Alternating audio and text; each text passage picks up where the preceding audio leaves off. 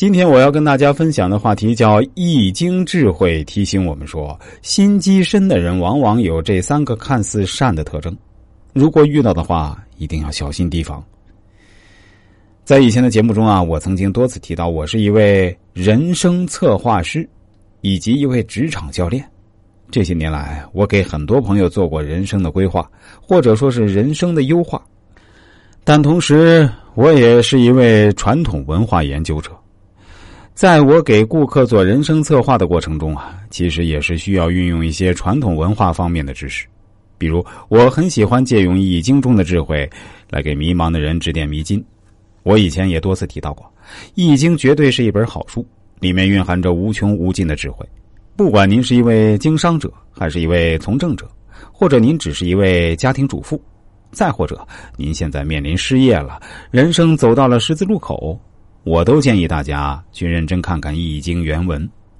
就我本人而言，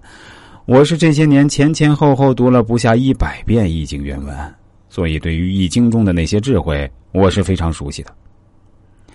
我们大家应该都知道，观人识人确实是一门高深莫测的大学问。毕竟，我们每个人都是群居动物，每天都要与其他人沟通交流，或者说是合作交往。如果我们办事情的时候没有用对人，或者你在谈恋爱找对象的时候遇人不淑，很可能都会对我们的未来造成非常严重的危害，而且这种严重性怎么形容都不为过分。就比如三国时期的诸葛亮，就是因为没有看透马谡刚愎自用的缺点，导致军事重地皆停失守，北伐功亏一篑。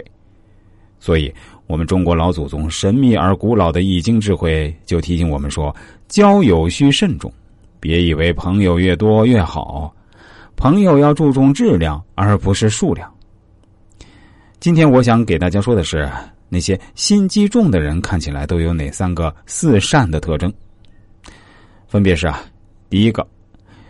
第一个善的特征呢是花言巧语。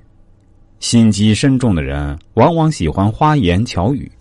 这样的人往往表面一套，背后一套。和这样的人交往，我们要小心一点，因为花言巧语的人是不会用他们的真心和我们交往的。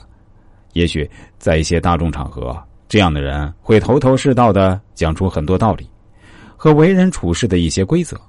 让不明就里的我们听的是云里雾里，只能点头赞许和支持。他们在我们面前的样子，只是一种虚伪的善。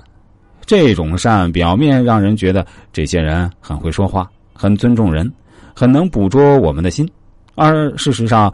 这些喜欢花言巧语的人是根本不把自己说的话当一回事的人。和这样的伪善之人交往，我们有时候被他们利用了，还不知道是怎么回事儿。